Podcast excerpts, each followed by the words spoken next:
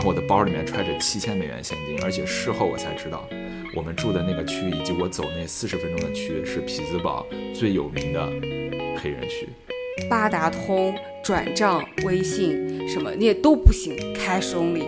后来我俩就只能是把我压在那儿，像人质一样，我就坐在那个柜台门口，然后我那个朋友出去取钱。不然的话，就会有各种小动物出现，蟑螂什么的，已经不是事儿了。就是当我在家里面开始发现老鼠的时候，我人生已经崩溃了。我说这东西还能出现在人家里面？好，欢迎来到这一期的名字先不急播客，大家早上好。呃，这一期呢，依然是由我跟好心还有思雨三个人为大家进行录制，因为我们的另一位主播选赫呢在忙一件人生大事。然后这一期我们呃想要聊的一个话题呢，可能跟很多人都有关，就是当你毕业的时候，你是否准备去到一个不同的城市，去到甚至说跟你读大学的城市都不一样了，完全不同的一个城市去选择就业。然后这个问题就让我想到了差不多十几年前，我也在面临这样一个问题，因为我当时读书呢，呃，可能有一些听过我们播客的朋友就知道是我是从。呃，山西到广东来读书的，我当时也遇到一个很大的问题，就是我是否要留在广东，我是否能适应当地的文化，我是否能够，呃，在当地融入当地，然后留下来。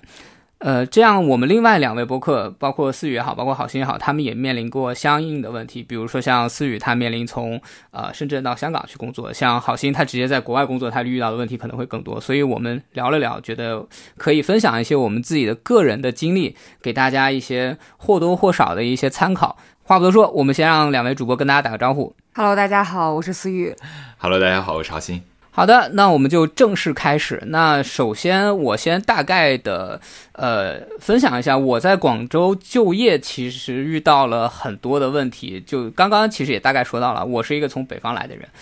呃，包括我们另外两位主播都是从北方来到呃广东的，然后。真正留在广东就业的，其实只有我一个。像，呃，思雨的情况比较特殊，因为他后来去了深圳。大家也知道，深圳这个城市其实就是一个最南方的北方城市，它其实完全并没有被广东文化所侵袭。那我当时留在广州最大的问题就是我能否适应当地的环境。比如说，我遇到过最大挑战就是我上班的那个报社。大家都是用粤语开选题会的，就你你明白吗？就是我整个的上班的状况其实是相对来说比较懵逼的，就是大家巴拉巴拉巴拉在报题、在选题、在讲我们这个新闻应该怎么操作，然后我需要用百分之八十的精力来听大家在说什么，因为粤语它也是分地方口音的，就有广府口音跟粤西口音完全不一样。就是好多人觉得说啊，看看 TVB 我就能学会怎么讲白话，其实完全不是这样的，就是你。真正的跟大家生活中听到的粤语是完全是两回事儿，这个其实造成了我早期工作中一个非常重要的一个挑战和门槛，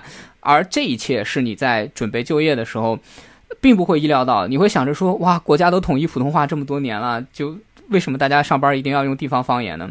那么，呃，对我来说是这样的。那我想知道，思雨，你可能跟我遇到的是同样的问题，因为香港是一个完全。不讲普通话的一个环境，你你自己去到香港之后，你会不会遇到跟我同样的问题？嗯，先说讲广东话这个部分。我跟你有完全一样的感受。那我到香港之后，呃，因为我的公司是一个中资公司，所以它这个里面同事香港人和内地人其实是一半一半的。那日常的交流其实都还好，虽然大家会有语言不太通的地方，但基本上靠比手画脚也基本上都能够传达出自己的意思。我最害怕的事情就是参加和客户的会。那如果客户那边主要都是香港人，我们跟客户开会就一定是用广东话。而对于我来讲，就是虽然我大概稍微学过那么一点广东话，但是我的粤语确实是就是从入门到放弃。那现场开会。嗯，就会出现那种，就是你你完全跟不上，你可能不是说完全听不懂，你每一句话如果慢慢说的话，其实你都能听懂。但是就好像你去考英语听力一样，就是你慢慢听，你可能都听得懂，但是你有可能快了，你就反应不过来。他的上一句你还没有反应过来，他的下一句就已经开始了。所以每次开开完这种会，我都会拉一个同事，让他把那个会议要点再给我讲一遍。所以这个是当时去香港，其实呃语言上的一个比较大的障碍。然后我还印象很深，当时我们有一个基金经理，呃，在跟客户开会的时候说，呃，那个这个就是在尝试用普通话讲，但他那个那个基金经理他其实是个香港人，然后他就说这个嘎嘎嘞，怎么样怎么样怎么样，然后。现场我们大家就懵逼，就是这是在说什么？然后后面那个嘎狗，对，后面翻译过来说说这个价格呢 是怎么样怎么样，这个是让我当时我觉得就是让我笑吐血的一件事情。对，总的来说就是，其实对于很多香港同事，他在尝试用普通话讲，和包括我现在偶尔尝试会讲一点点广东话，其实都是有很多笑料的。但是我觉得大家这个在语言上这个事情，就是脸皮够厚，其实就还好啊。那我在香港呢，嗯，我其实觉得更多的麻烦其实比较来自于生活上，就是他的不习惯，呃，其实衣食住行多少都有那么一点。嗯，我我可以举几个，就是我到香港之后，我觉得特别不适应，或者说给我造成很大麻烦的事情。第一件事情就是我觉得非常神奇的，就是香港干什么事情，他都要求你给住址证明。我不知道美国是不是，但是香港因为它很传统，它的银行也好，什么水电燃气也好，它其实都是寄信给你的。它的银行就是你要跟他开一个开一个卡，它不像咱内地现在已经做到完全线上申请，然后很快给你批下来之后，然后你不管领卡还是他寄给你之后，就是就是其实非常的方便。但香港不是，香港就是他跟你去，比如说你更改电邮，你更改你的默认手机号之类的，他有可能都会寄一封信给你去确认。那我当时在香港刚开始，嗯，是吧？我刚开始在香港，我觉得最最麻烦的一件事情就是呃。办银行卡呀，然后办，呃，包括我们公司入职，他都会要求我提供一个地址证明。但问题是，我因为是方总先去的香港，他以他的名义租了房子，所以租房合同上其实是没有我的名字的。所以办水电燃气其实也都是办在他那儿。然后我去了香港之后，就没有任何办法能够证明我其实是住在这个地址的。但是它全部都是一环连一环的。首先，我们公司要求我提供，然后我他可以让我提供的这个证据就是银行的结单，或者是银行给你开卡证明。但是银行在开卡的时候，他也要求你提供，所以当时就特别麻烦，就是不知道该怎么样证明我住在这里。后死循环，对，就是死循环。所以当时后面我们解决的办法就是，就是就是方总跟我一起走进了那个银行，我们非常斩钉截铁的告诉他，我没有任何证明，但是他就是跟我住在一起。后来就是软磨硬泡，然后让银行同意了。用用方总的地址证明作为我的地址证明，才把这个问题解决掉。那这是一个，就是在开卡的时候，其实算是给了我一个下马威。就是我觉得这是这都是什么鬼系统？我的天，为什么要用这种方式？然后。还有的事情就是，其实也包括在银行，因为在香港呢，就是呃，不像内地，它的银行的 APP 系统那么的方便。你已经习惯了内地这一套全部 IT 电子化的、非常丝滑的这种操作，不管你转账多大的额度，什么几百万、几十万，其实它都是一笔转账，最多给你确认一下，其实就能转过去了。在香港不是，它的很多银行卡默认，比如说你今天的取取现额度可能就只有一千块。或者是你的，你给转，你给某些人的转账额度可能就只有一千块，然后你如果刚开始不知道这件事情的时候，你会发现，如果你着急用钱，你去取钱，你就会发现你取了一千你就取不出来了，然后你就只能去银行的柜台排超长的队，然后去取更多的钱，这是这是一种。那第二种呢，就是说，如果今天比如说我有急事，呃，需要跟比如说跟方总去做一下资金周转。那我如果想给他打一大笔钱，或者他如果在没有设置的情况下想给我打一笔钱，我俩都是打不了的，就是都我们都需要靠柜台去人工处理，然后再就是给一笔比较高的手续费，然后这个事情就会导致什么呢？就是你你日常。你就需要记得让自己提前手里多拿一些现金，因为有一些着急的事情需要用钱的时候，你就会发现你这个时候就是无钱可用，你只能靠借同事。天哪，这跟我印象当中发达的香港金融业怎么完全完全不一样？对呀，你就会觉得就怎么可以传统成这个样子？所以有一次我跟我一个朋友吃饭，我们在一家其实他至少环境看上去真的还不错的餐厅。我俩都没有意识到这里真的不能，就是完全是只能收现金。那我俩非常开心的吃完了，而他人均其实不便宜的，可能得要吃就两百多的这种水平，就已经不是五六十的那种小店了。等我俩收银的时候才发现，就是 cash only，八达通、转账、微信什么那都不行，cash only。后来我俩就只能是把我压在那儿，像人质一样，我就坐在那个柜台门口，然后我那个朋友出去取钱。然后他取钱了之后，他发现他有一个呃银行卡的一个什么限制，他又取不了。他就紧急给我打电话，就换他回来，他作为人质，然后又把我压，就是我又出去转，又出去取钱，所以就这样的这种，呃，因为银行卡的限制和因为现金的限制，这个事情就是确实给我带来非常多非常多的麻烦。然后最后一个我特别想分享的，其实。嗯，我在香港其实这些都不算是生活上最大的压力。我觉得，因为我在香港，其实 现在在做的是一个机构销售的工作。那你要请客户吃饭嘛，你要经常拜访客户嘛，所以其实我在香港有相当长一段时间里，给我最大压力的事情就是选餐厅和打车。嗯。呃，因为你刚去这个陌生的城市，然后你要在这里工作，而且你的工作是跟人打交道的这种工作，那餐厅的选择其实非常的重要。但是你刚来，其实你对餐厅的这个状态毫无概念。它不像在内地，的所有的餐厅基本上都是在商场里，然后它的价位啊，然后所以它的菜菜单呐，它的一切就是都非常的清晰。你用大众点评稍微看一下，你就大概知道就这些东西是怎么吃，吃什么，一个习惯都是一样的。但是在香港不是，因为它的餐厅它的分布很少有说是在那种大商场里面的，就是找到某一个餐厅，它基本上都是在马路牙子上。就是它，或者是在一栋所谓的大厦，但它那个大厦可能就是非常非常窄，门特别小，就比你们家房门还小的那种大厦里。然后，呃，包括这个餐厅，它的它的人均，因为我们公司是有一个人均消费的限制。那在香港呢，刚开始我去不知道的时候，我是呃，对于午餐和晚餐的。价格的悬殊是没有概念的。后面我慢慢就发现，比如说一个呃，在大众点评人均六百的餐厅，它很有可能是中午两百和晚上一千二，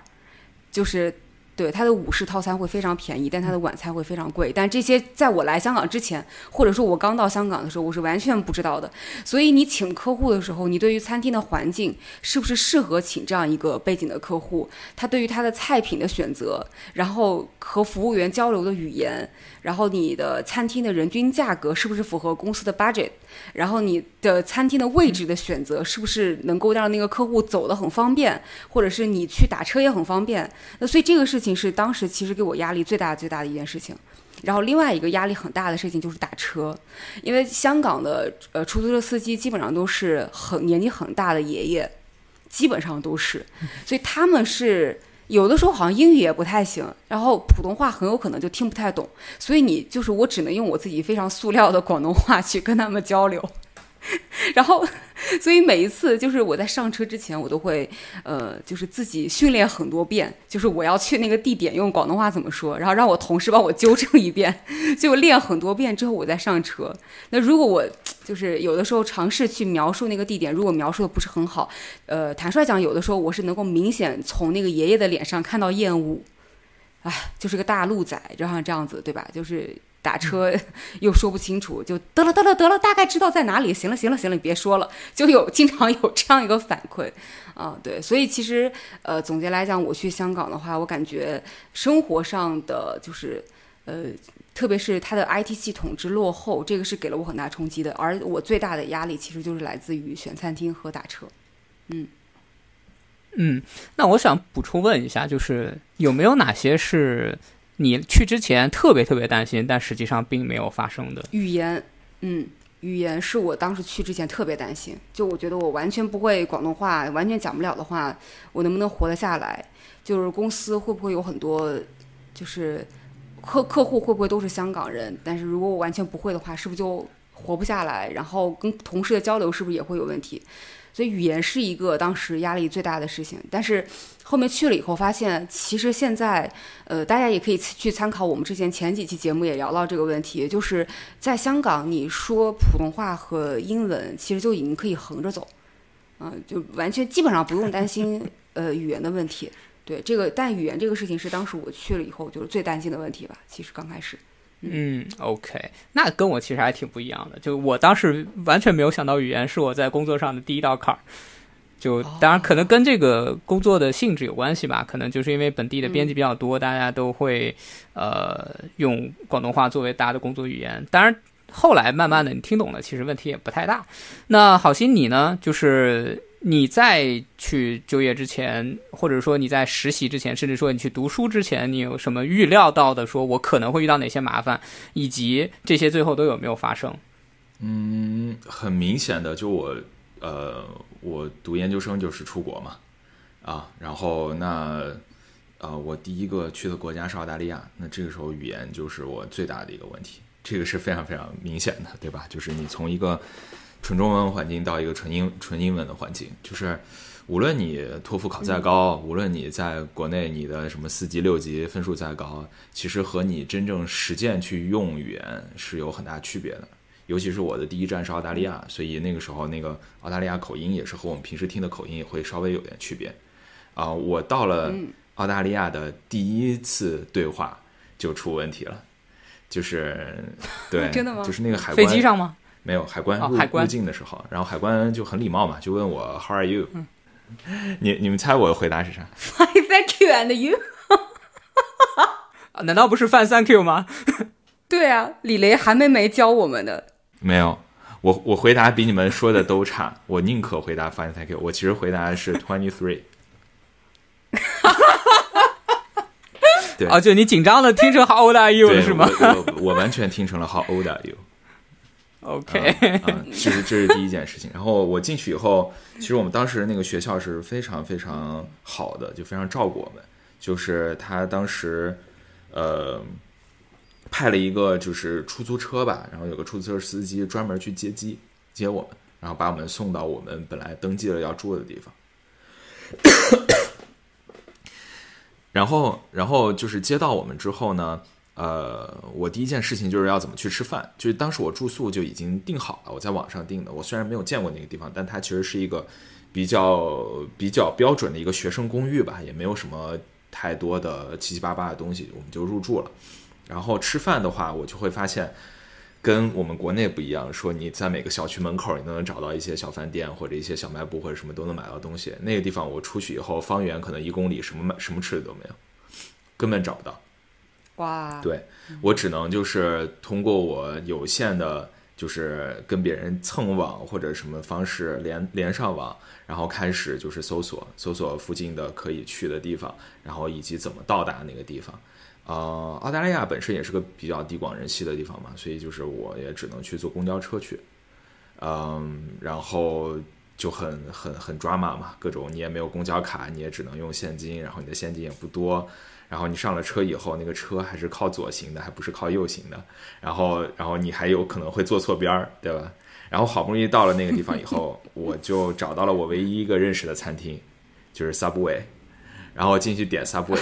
就是你知道。第一次出国，第一次点 Subway 是崩溃的，因为你会发现你有这么多单词都不知道。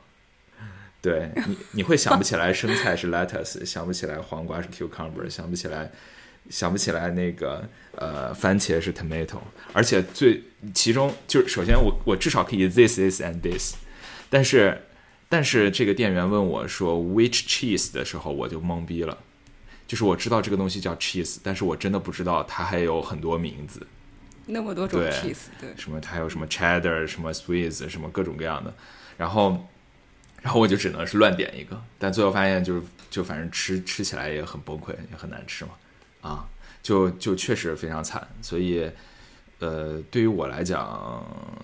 出国的这种交，就是换一个地方去，无论是求学也好，还是就业也好，都是有很多很奇葩的一些经历的。嗯，反正这是去澳大利亚嘛。然后我我一直都认为去一个新的地方，对于我来讲挑战最大的，就第一个是住宿，第二个是交通。我在交通这个方面就是遇到麻烦是最多的，然后住宿是其次的。那住宿大家都知道，就是租房其实也挺麻烦的。我当时去深圳的时候。就是我有有一段时间从广州要实习去深圳实习嘛，然后去深圳的时候，我当时租房就觉得非常麻烦，啊，那也是我人生中第一次租房啊。然后到时候当时的那个就是租房的信息是鱼龙混混杂的，就那个时候还比较早期吧，不像现在说啊有一个可能有个平台啊或者什么可以帮着你租房，那时候就非常鱼龙混杂。那些中介我也不知道他们是什么中介，我曾经被人就是被两个中介，我感觉像黑中介。就是带我去到一个龙岗还是什么地方的一个地，就是里面，然后就给我售了一个房子，然后那个房子就看起来也非常的怪，我甚至都不觉得不不不觉得那个房子是他们的房子，然后他们就把我领到银银行那儿，就跟我说你取钱，然后现在交押金，明天你就可以过来了，什么这个那个。但是我当时看了他们样子，我就觉得非常危险，然后我就就没有取钱就跑了。最后我租房子是通过相当于我当时实习公司的一个内部论坛，然后找到有人就是他要离开了，然后他要转租那种，我觉得啊有同公司的同事他租过这个地方，我才去。我才去把他那个租给承下来，然后那个房房间的条件还算相对好一点吧。啊，虽然有白色的蟑螂到处跑，但是我觉得就是，所以所以李彤刚才说深圳不算南方，我就呵呵了。我靠，北方有白色的蟑螂吗？我请问，啊，然后就是其实住在就住那个房间条件也也也还算不错吧，但是就是这个整个这个租房的经历就非常的乱啊，让我感觉也是非常的心里没有底儿。那个时候其实实习公司也还给了一段时间缓冲期吧，就可以住在公司的所谓的宿舍里面。但是其实那那短短的十天十几天时间根本来不及，所以就是如果没有提前做好什么准备的话，我确实会让你会觉得非常的呃非常的复杂吧。嗯，哎，还有各种各样的东西，比如说呃出国吧，就是就有很多东西你是不知道的，比如说在美国有很多城市，如果你没有车的话。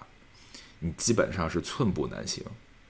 且不说我当时到美国的时候还没有 Uber 啊，或者说有 Uber，但还没有那么流行，我也不知道。然后我当时智能手机其实里面都没有 Uber，然后我有一个 Google Map 就已经算是很帮忙了。然后我当时到了呃匹兹堡以后，住在一个 Airbnb 里面，然后那个时候就是想要吃东西，也是想要吃东西，然后就就发现。就我真的不知道周围有什么吃的，于是我跟那个租给我的那个 Airbnb 那个房东跟我讲啊，我就问他嘛，我就说附近哪有吃的，他说我可以带你去啊，我会觉得哇，美国人果然热情啊啊，名不虚传是不是？可以带我去吃东西，然后他又他把我就是我上了他的车嘛，然后他就一就开车，可能开了也就最多五分钟吧，五到十分钟左右，然后就把我送到一个麦当劳里面。然后把告告诉我，哎，你可以在这儿吃。然后他开车就走了，他就走了，他把我扔在了那个麦当劳那 啊。然后我当时一脸懵逼，我背着我的包，然后我的包里面放着七千美元现金，就是我是我的全部家当啊，是我的一开始的全部家当。然后里面都是一百一张，一百一张的。然后我进了那个麦当劳里面，麦当麦当劳里面除了我一个亚裔，剩下全部都是黑人，包括店员，包括经理。全部都是，而且我当我拿出来一张一百美元的钞票要买一个 Big Mac 的时候，那个店员就说：“你稍等一下，我要去叫我的 manager 过来。”啊，因为他们无法是，他们几乎平时从来没有见过一百美元的现钞，就是一百美元，其实在美国是很少很少流通的，绝大多数情况下都是二十美元。所以他的 manager 过来收了我这个钱。哎，你你当时害怕？我当时，你害怕？我当时进去以后我就已经害怕了，但是我没办法，我必须要吃东西。然后，然后我拿了那张一百美元买了那个汉堡以后，我以我这辈子吃最快的速度把那个汉堡给炫进去了。然后我就赶紧走了。但是我出来以后，我就会发现，你知道，在美国车开五到十分钟的地方是很远的，因为美国车开的很快，而且就是路也很宽，大家都是开车的，所以非常的远。然后我就拿我的就是当时非常呃 buggy 的一个智能手机，然后上面有一个就有百度地图，有 Google Maps，然后有微弱的信号，然后我就靠这个 Google Maps 和百度百度地图，就是通过方向，通过我的记忆往那个 Airbnb 走。我走了四十分钟，在晚上八到九点的时候，我走了四十分钟。天！背着一个包啊，然后我的包里面揣着七千美元现金，而且事后我才知道，我们住的那个区以及我走那四十分钟的区是匹兹堡最有名的黑人区。嚯！所以我觉得可能也是，嗯，就是至少到现在为止，也可能到未来很长一段时间，这都是我在美国做的最勇敢的一件事情。虽然我当时是完全一个无知者无畏的一个状态，就是你。怀揣七千美元走在黑人区的概念是什么概念？并且你还是露出来过的，对吧？你拿过一张一百美元去买卖买一个那个汉堡，所以所以就是你看去了一个陌生地方，就对于我来讲，真的挑战会特别特别多啊。然后，嗯，我自从去过这些地方以后，我后来就其实没有那么怕去什么陌生地方了。就比如说，我现在在回想什么从山西到广州，从广州到深圳，从什么深，这这太轻松了，真的太轻松了。什么语言障碍啊，什么这些东西根本都不是什么事儿。就对于我来讲，就是无知者无畏闯入黑人区这种危险，其实才是最可怕、最可怕的一个经历。你你说这个，我想补充一点点，就是就是关于交通。其实我当时也觉得，在香港，呃，因为在深圳，其实你滴滴打车、美团打车非常方便，就你去哪儿，你随便叫车，定位极其精准，然后你就打就好了。但是在香港，就打车，或者说我如果有一件很着急的事情，我想要马上打车去一个地方，这件事情难度刚开始其实是超出我的预期。如果那段时间其实它没有公交车，呃，就没有出租车经过。因为它的公交线路非常的混乱，就是你是不太可能说你自己去找公交车，你再去去别的地方的，所以你肯定是打车。而他打车的时候，如果呃，首先他出租车，我感觉好像没有深圳这么多。那其次是呃，就是他有一些车还分，比如说他过海或者不过海，就是你不知道他为什么原因，他就是不接你。你上车之后，你说的地点他就不接，就是就是让你下去，我就是不去，然后。在我看来，这就是拒载，但是在香港有很多很多这样的情况。然后还有的一个可能性就是，你如果呃用 Uber 用 Uber 打车的话，你很有可能就是你的定位其实很难定。嗯，如果说你所在那个地方其实非常没有一个非常明显的地标，或者没有一个非常明显能够定位到的地方，用 Uber 打车，不管是你找他还是他找你，都是一件挺困难的事情。嗯，而且还有就是说，你看似非常近的距离，你有可能打车要绕非常大一圈，因为它有很多路是单行道，所以就是它的预期的距离其实比你原来想的要长很多。所以我在香港，就是我在深圳好像走路都没有那么多，但我在香港基本上就是能靠走路和地铁的，就是我绝对不打车。哎，是是是，就是交通是个大麻烦。确实确实，我我还是想追一下好心刚刚那个问题，就那你有没有什么东西是你之前去之前想着啊，一定是我最大的人生障碍，但是去了之后发现完全没什么事儿？呃，好像没有吧。啊，我出国其实都都预料到了是吗？对，就是可能有很多的心理准备吧。然后，但但其实只会让我意想不到的差，很少有意想不到的好的。所以，所以我其实我们也之前也聊过润或者不润的那个话题嘛，就是大家也可以听得出来，我其实对美国并没有什么特别强的好感，反而我到美国的一瞬间啊，我我其实特别怀念澳大利亚。就我觉得澳大利亚那个体验要真的比美国好太多了。我说这是来了个什么破地方啊？这种我真坐在那个车上，我就分分钟都在想，哇，这怎么这么烂啊？这个地方啊，所以就是我我确实没有什么特别好的体验。嗯，OK。呃，确实是这样，就是说，相对于他们这些去一个不太相似的文化圈，那我在广州的经历就要好很多，但是也会有一些意外的情况出现。呃，这个可能跟个人的人生经历是有关系的，因为我在广州第一年去，呃，就刚开始工作的时候，我是租在了工，就是工作旁边，就是住在五羊村那边的一个房子，呃，然后那个房子是也是中大的一个师兄他自己买下来当学区房用的，然后他自己又不住那儿，然后就租给了我。呃，我其实对他还挺抱歉的，因为我我是一个北方人，我不太懂在南方要注意一些基本的呃卫生要求，比如说一些食物要全部封装起来，当天全部丢到垃圾垃圾堆里。我住进去的时候，那个房子非常棒，然后等到我住了差不多一年之后呢，因为我个人的卫生没有意识到这个问题，我成功的在他家养了一窝老鼠，啊，就。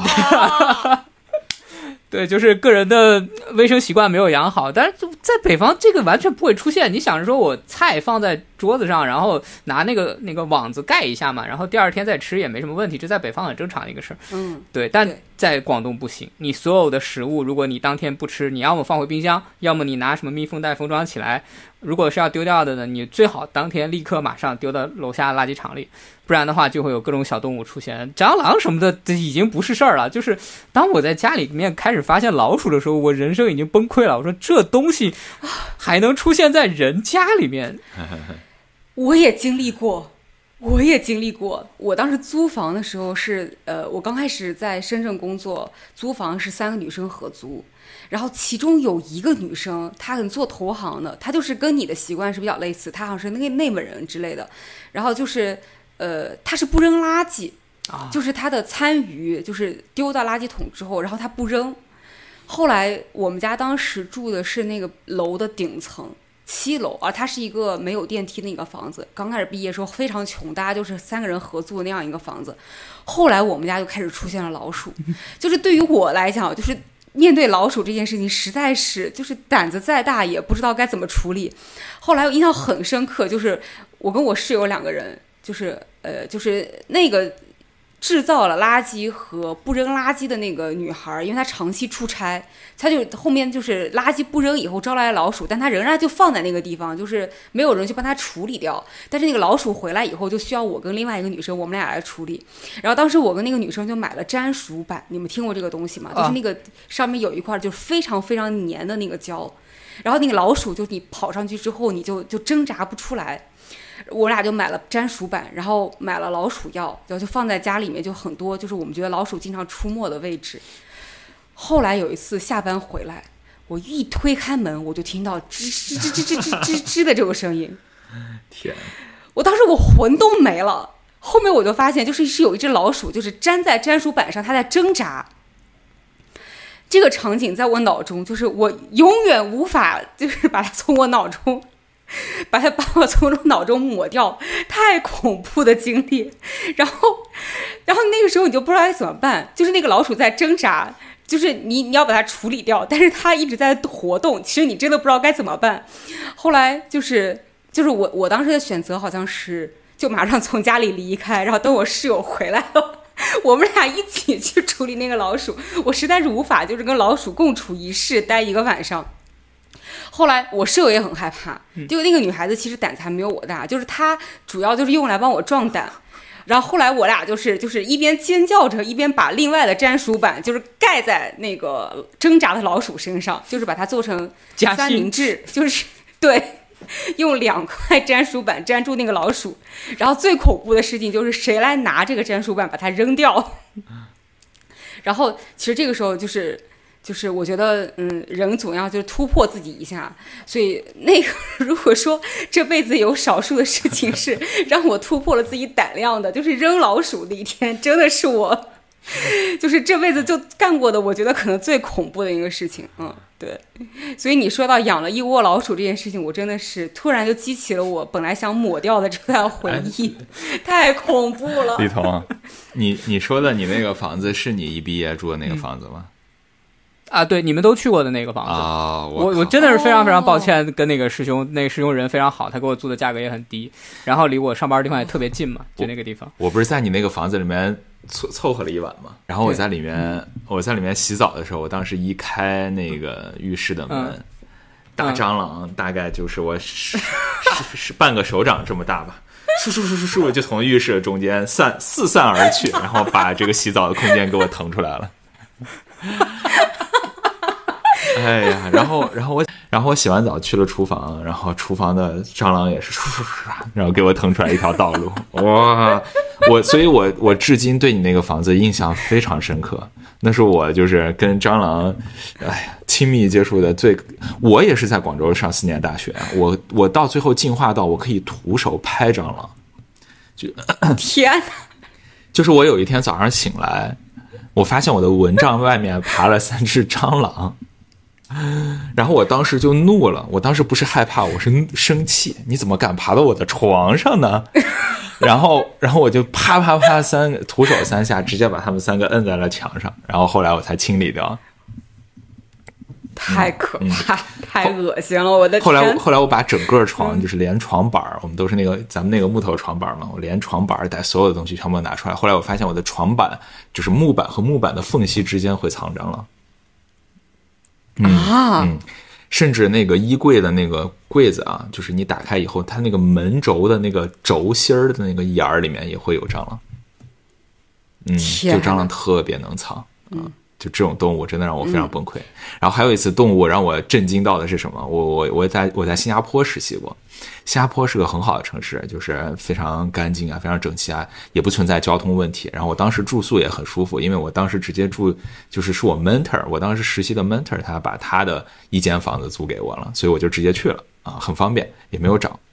然后后来我在新加啊，新加坡也很方便嘛，吃东西你到楼下就有很多吃的。然后有一天买了一盒这个大概叫呃绿豆糕吧，绿豆酥或者叫绿豆糕那种南洋风味的那种绿豆糕。然后我吃了两块没吃完，我就放。我当时住自己的一个小房间嘛，只有衣柜，所以我就放在衣柜里面了。后来大概等到我第二天下班回来的时候，我就发现有一有一条黑色的线从蚂蚁对。从从厨房一路爬到我的房间，大概有个二十米远吧，然后钻一路进了我的进了我的衣柜里面，在搬那个绿豆糕。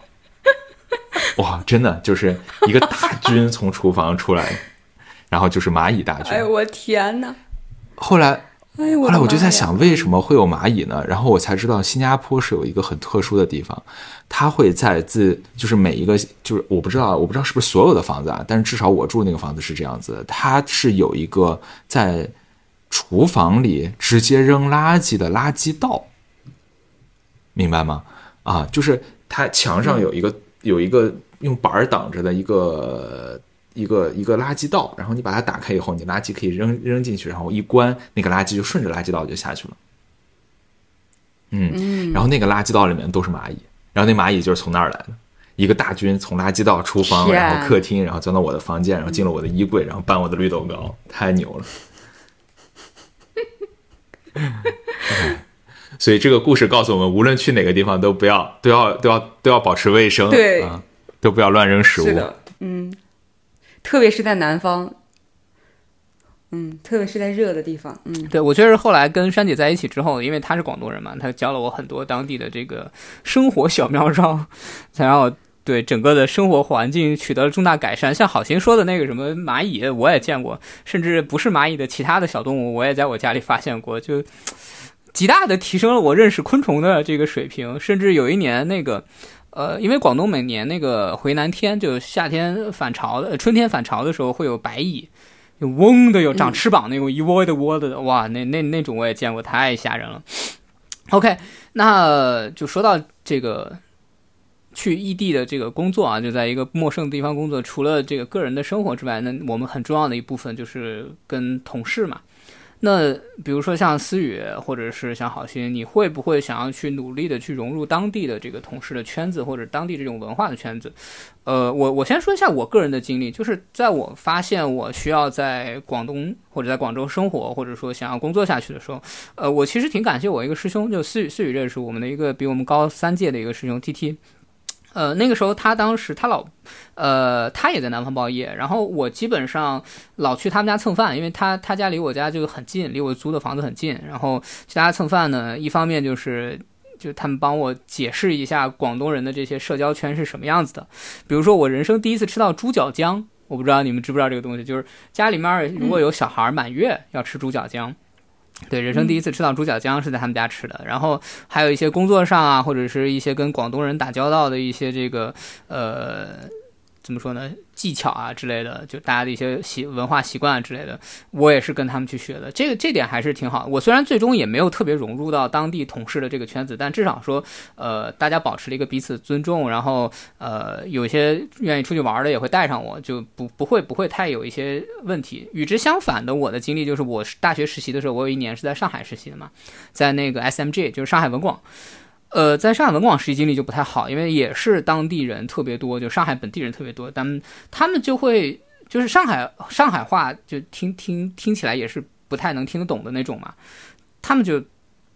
就是。用上海话聊天，就工作语言跟你肯定是用普通话的，但是一旦是非工作的聊任何东西，他都是用上海话，然后也不会带着你一块儿去聊。我在上海的体验非常不好，就到现在我特别不喜欢上海，就是因为这个原因。我在上海的体验特别不好，就是工作上我跟你保持一个呃职业的规范的一个距离以及礼仪，然后完全没有想让你融入我这个圈子，想要跟你去聊点别的什么的这个这个可行性。但是广东不是，广东广东人我觉得相对还是就是，虽然说他们也讲白话，但是可能他们的语言环境啊，他们语言习惯就是说我我讲白话，但是呢，你如果想要加入进来，他们也会就是欢迎你加入进来，然后呃。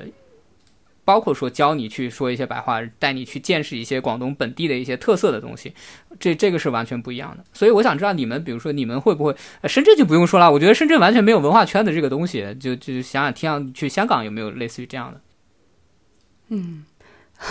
粤语从入门到放弃，就其实我跟我香港同事，呃，刚开始我其实不是没有尝试去做融入，或者说把他们。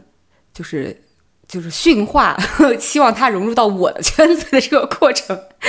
不是没有尝试。对，但后来，呃，我印象很深的是，有一段时间在一起聊天，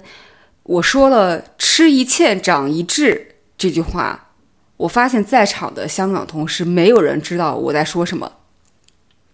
而且我在香港，如果你刚开始去，你会讲成语的话，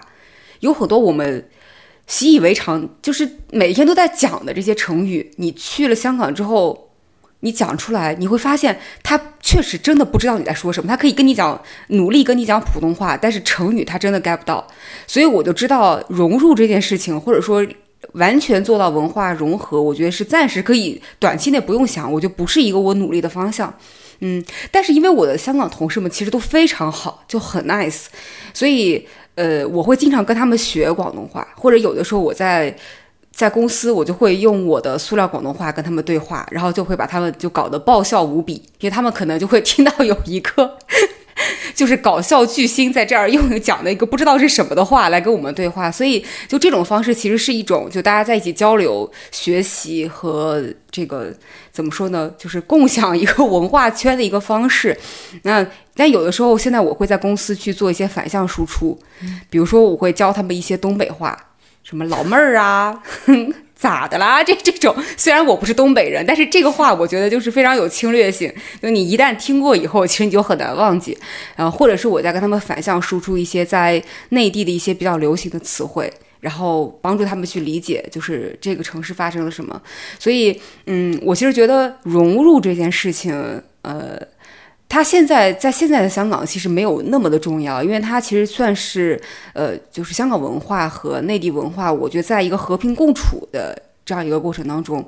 谁都没有必要硬去融入谁。但你如果说日常的交际圈，确实我必须得说，就是香港同事们，就是呃纯香港人，他们可能会更容易在一个圈子里面玩。然后纯内地背景的同事会更容易在一个圈子里面玩，就这个是肯定是有一个文化上的一个背景在的。就他们小时候所看的那些剧，呃，和我们小时候所看的动画片儿，《大头儿子小头爸爸》是吧？他们肯定没有看过，就是就有很多这种默认文化的东西，所以其实是一个，呃，我觉得融入不了就不用硬融了，大家和平共处就好。嗯，这样的感受，我相信好心也是一样的。对。好，其实刚刚也说了嘛，他觉得当地的文化，特别是美国的文化，当然这是一个很大的概念啊。你是完全不喜欢美国的整体文化，还是说你对美国当地亚裔文化不不是很感兴趣，还是怎么样？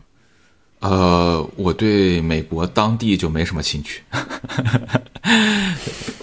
对对对，就至至少至今为止吧。啊，那我们反正现在也没玩，也就是这平平时也就是工作嘛，所以我们其实大部分的同学。呃，都是有一样的感触的，就是我们跟这个社会呢，唯一的连接可能就主要就是工作了，啊，剩下的其实没有什么联系，所以我们就是自己在自己的圈子里面在玩儿，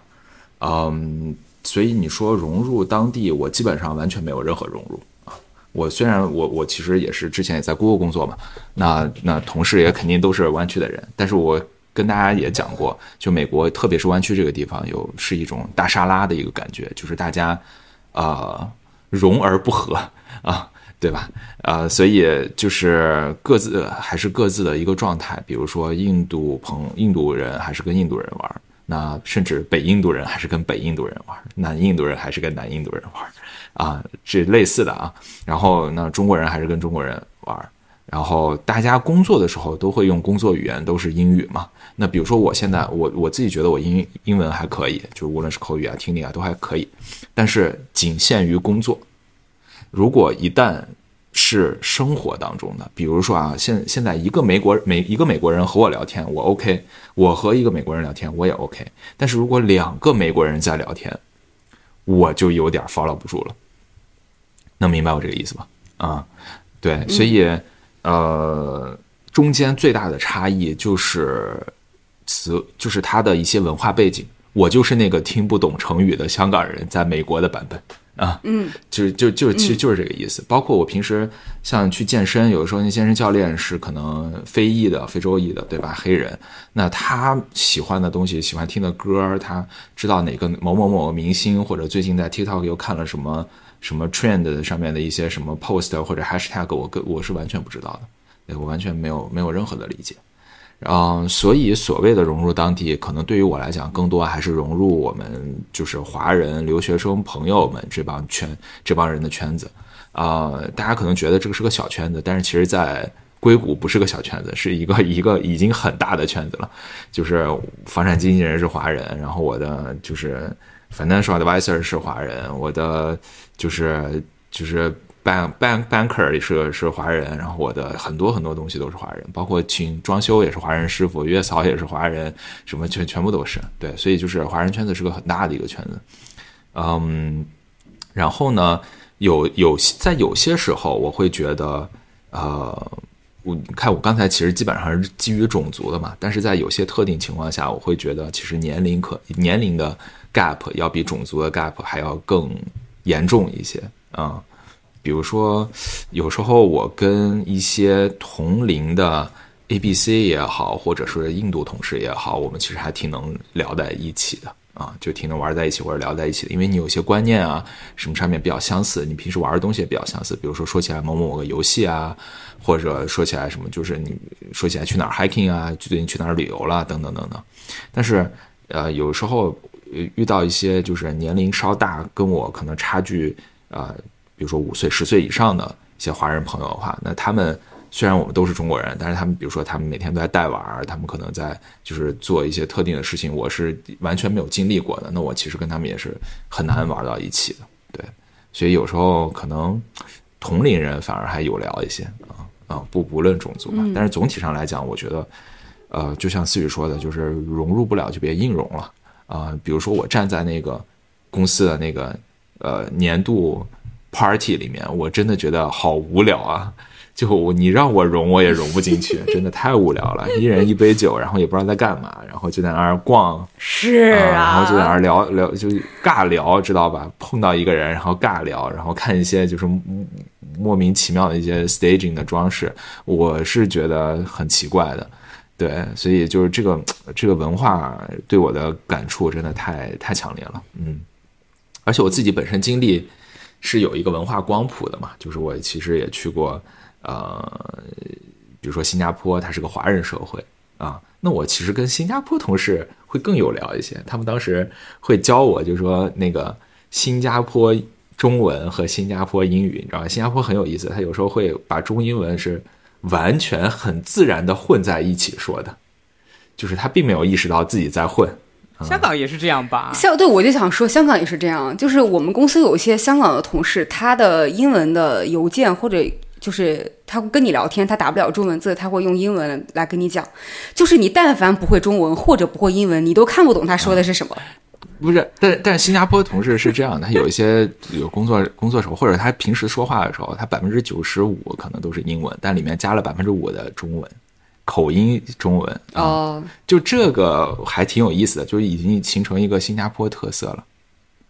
嗯，特别有意思。比如说在新加，我举个例子吧，比如说在新加坡，就是啊，比如说啊，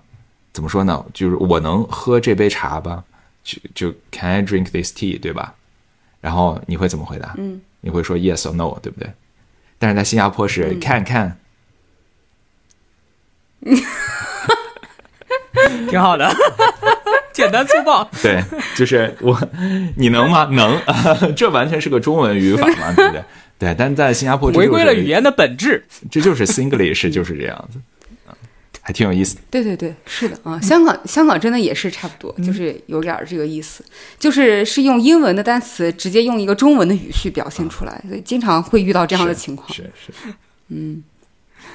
OK，那我理解就是，就大家还是在生活上会保持一个相对的，就是距离感。然后，那工作上呢，就是我我其实想推一个极端的情况，就是你们在这个当地工作的时候，会遇到说在工作中对于外地人不友好的情况吗？比如说，我我其实刚刚有分享过，就是说，呃，在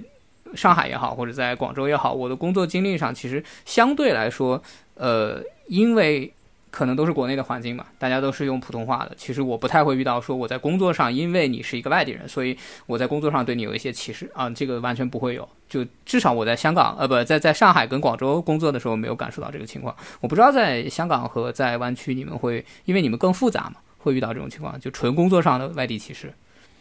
那就更不会了。嗯，更不会。因为就是你要么就香港人，如果是内地人的话，大家的背景都来自五湖四海，谁歧视谁呀？嗯，所以其实就是嗯，我觉得只会因为工作能力不行而受到歧视，不会因为你的背景而受到歧视。不会因为说你是因为内地人，所以你的升职天花板就特别低。没有，完全不会，完全不会。但这个可能和我的公司的性质会比较相似，因为呃比比较相关，因为本身是一个中资公司。嗯，那老板都是内地人，他更应该担心的是一个香港同事在这儿有没有一个升职天花板。所以对我来讲，完全 完全不存在这样的问题。当然，你如果这样说的话，就是有有一些纯港资的公司，呃，我觉得对我来讲，你如果说真的给我一个 offer，我也是不敢去的。就我觉得那个确实对我来讲是压力太大的一个事情。如果你周围所有的人都是香港人，嗯，但像我们公司这种一半一半的，就完全不会有这个问题。OK，嗯，明白。那好心你呢？湾区就更没有了，呃，因为它其实并没有一个主流人种吧，特别是在工程师界，就是白人其实应该是少数吧，啊，少数群体，主要可能还是华人和印度人，别就是占绝大多数的。呃，我们比如说大家都是中国人，大家在工作工作场合，特别是私下聊天的时候，基本上也都是用中文的。然后这种我之前在的，就哪怕我是在 Google 工作的时候在的组的，其中可能百分之八十是中国人啊，所以其实对剩下的百分之二十非常的不友好。就是我们有时候可能用中文聊天啊，或者用中文解释一些技术细节啊，他们可能就根本完全不知道我们在说啥啊。呃，所以我觉得可能在硅谷更。嗯，更重要的不是说基于你是不是外地而歧视，我觉得更重要可能是大家会抱团儿吧，啊，就比如说华人会抱团儿，然后印度人会抱团儿啊，比如说你在大公司里面升职啊，然后包括你是一个 VP，你去什么其他 startup 了，然后你要带走一帮人之类的，你的你的嫡系、你的亲信可能更多的也是跟你文化上面比较 match 的人，对，所以总总体上来来讲还是会有抱团儿。嗯这个也很正常嘛，就是你在这样的一个环境下，其实也是非常自然而然的一个选择。然后也有，就说比如说像印度人啊，来湾区、来美国的吧，就比较早嘛，相对比较早期，所以他们很多你能看到很多硅谷的科技公司的 CEO 都是印度人，对吧？就是他们官儿升的很高啊。那华人其实相对来讲升到那么高官的就非常少了，像陆琪可能就是华人的现在能升官升的。天花板了，对吧？在微软能够做 VP、SVP 这种级别的，嗯，所以就是总体上来讲，我们华人其实还是有很多路要走吧。嗯，你必须还是要有大哥在前面，其他人才可以混得好一点。嗯，嗯，对，抱团这个事情确实是这个是一个很正常的现象。你比如说拿我原来在报社来说，呃，倒不是地域性的抱团。就主要是学校学校的抱团，就是你是哪个学校出身的这种这种抱团会比较多。对，因为南方报业基本上，呃，不能说基本上吧，就绝大部分的这个好的记者或者好的编辑来自于两个学校，一个是暨南大学，一个是华中科技大学。所以我也不知道为什么是这两个学校，听起来啊，好意外。是事实上就科技大学，对，是这样的。对，哦哦，华中科技大学的新闻系很厉害，这个回头可以。单独再跟你们讲，就是我后来知道了之后，我去专门去查为什么他们这么厉害，所以所以还是大概知道的。所以我我觉得理解抱团这个事情，那除了这种工作中的这种因为族裔的抱团，我可以理解。那你们比如说会用其他的方式来去抱团，比如说类似于啊同乡会啊、同学会啊之类的。我我可以大概讲一下，就是之前有那个，因为。中大在深圳没有建分校之前，中大在深圳是有一个校友会的，也也也有人拉我进去。然后，呃，山西的中大同乡会也有人拉我进去，参加过他们几个活动，然后参加完了之后，就也没有再去参加了。就可能跟郝鑫说的那个原因比较像吧，就是因为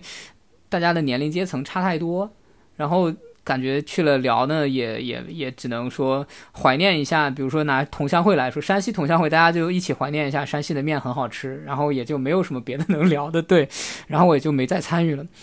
那 比如说像你们在。更远的地方，你们会参加类似的组织，然后来让自己，无论是说怀念一下这个学校也好，怀念一下家乡也好，或者说甚至说怀念一下国内也好，你们会参加类似组织吗？我刚来香港的时候，因为没有太多的朋友在香港，所以急于想拓展自己的人脉圈，我当时就参加这种呃什么同乡会啊、校友会的活动，特别积极。那后来我发现这是一个非常低效的社交方式，然后因为。就是第一是有年龄的差别，大家这个背景的差别，所以并不会因为你们是同乡或者你们是校友，你们就自然而然的会有一个心理上的连接和真正实际上的社会连接。嗯，所以基本上那个活动就是一大帮人在一起搞一个，就看个什么电影呀，然后一起吃一个什么饭啊，可能还要喝喝酒啊。嗯，就是仅此而已，所以大家就会相互现场会非常热络。然后你加了一圈微信，嗯，等你回来以后，其实这些人大部分你都不会联系，因为你现场其实也没有对这些人有非常特别的好感，就大家也都是点头之交。所以只是说，OK，下一次我需要找某一个机构的时候，我恰好记得有一个校友在那个机构，我最多可以问一下。所以他其实是有点帮你扩充了通讯录的职能，而且但是就是帮我去。成为我的朋友，或者是能够有更进一步的交流，这个时候我觉得特别难，就是这是一个非常低效的方式。当时我有一次参加了校友会，我觉得我当时觉得校友会，特别还是呃，比如说我这儿的都是经管校友会，我觉得大家都是甚至是一个学院的，有可能年龄有差别，但这又怎么样呢？我当时还以为这是一个非常高效的方式，所以当时我去香港之后，有一次校友会的。呃，那个经管校友会吧，他们就组织了一个爬山活动，我特别积极就去了。那我去了那个活动之后，我现场我就开始察觉到了有一丝丝的不对，因为他那个活动其实呃大概就两类人，第一类你看上去就是啊，呃不是相亲局，不是相亲局，不是不是不是不是不是你想象那样子了，纯净一点同学，这是一个乙方跪甲方的局，所以。我去了以后，我去了以后，我就感觉到他那年龄是有差别的，就是有一部分人是年纪差不多大，但都很老，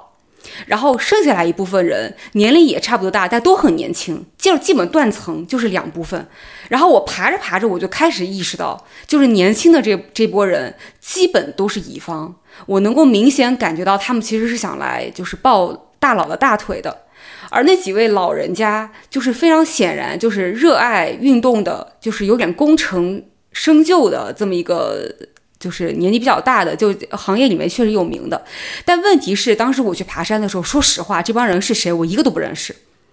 然后年纪对年纪特别大的那些呢，你知道他是就是呃怎么说呢？可能大领导或者是怎么样，有非常大的 title 的人。但其实如果他不主动来跟你聊天儿，你。反正至少从我个人角度来说，我是不太好意思跑过去说，哎，领导能不能加一下你的微信？就是在我跟他还不熟的时候，或者没聊上话的时候，我就是不愿意去干这样的事情。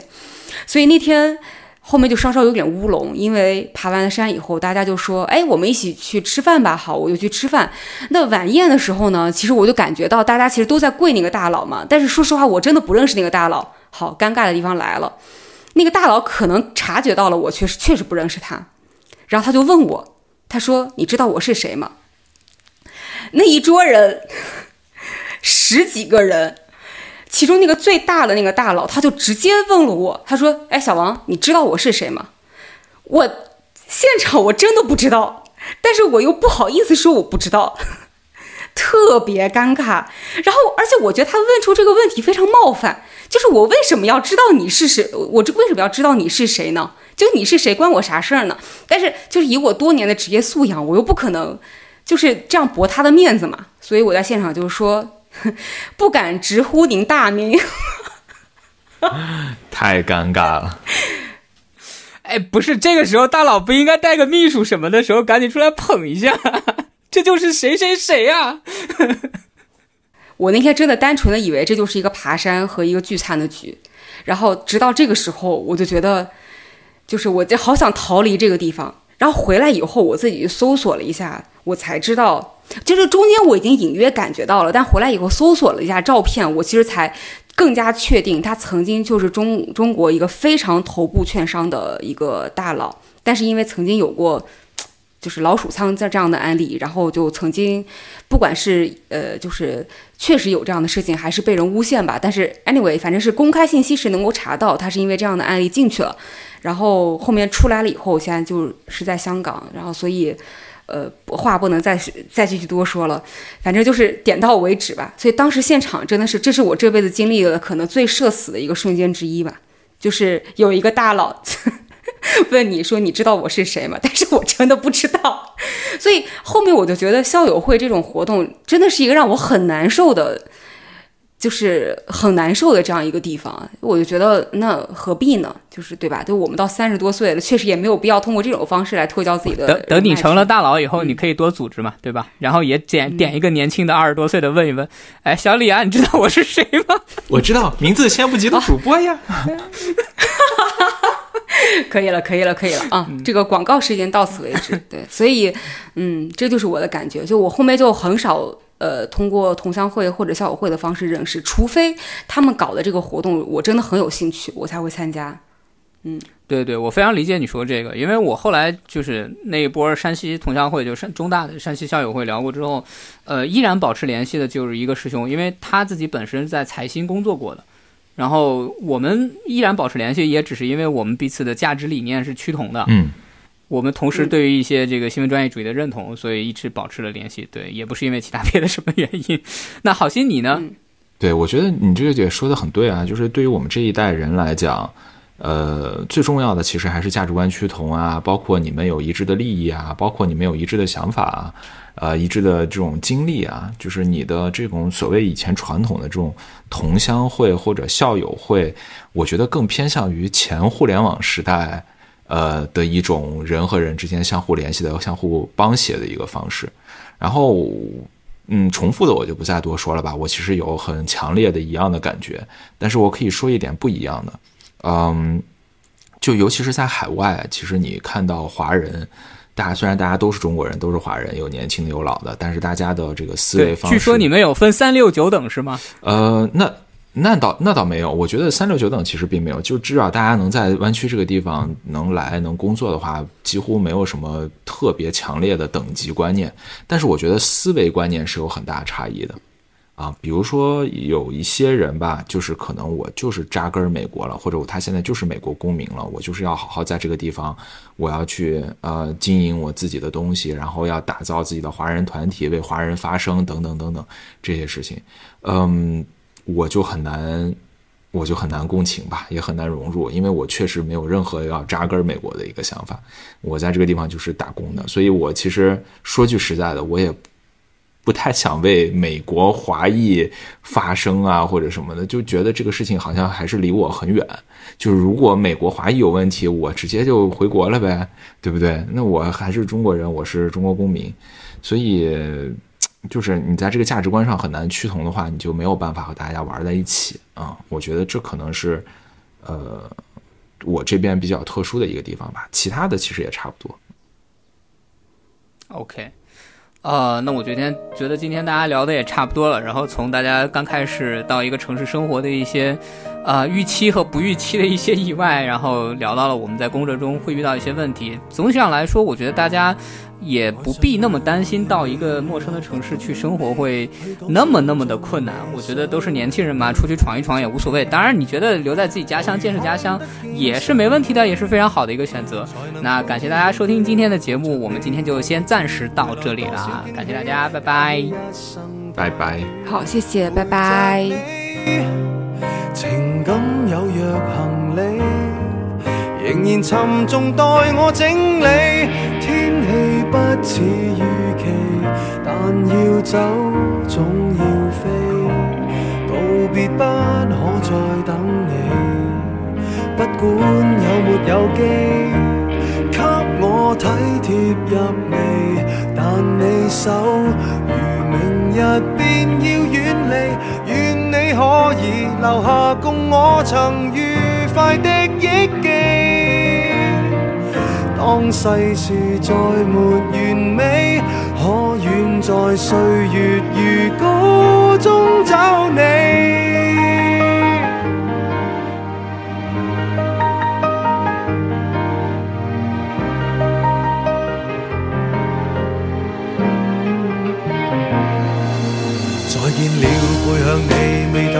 伤悲，也许不必再讲所有道理。何时放松我自己，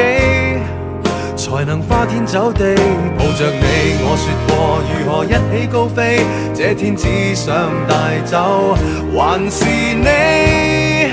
如重温往日游记，但会否疲倦了嬉戏？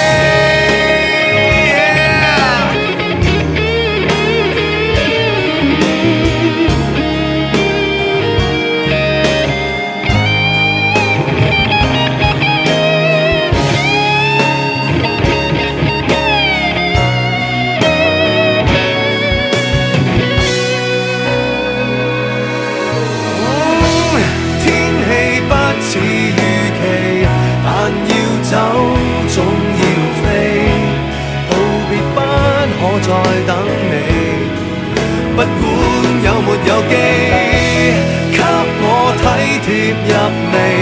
但你手如明日便要远离，愿你可以留下共我曾愉快的忆记。当世事再没完美，可愿在岁月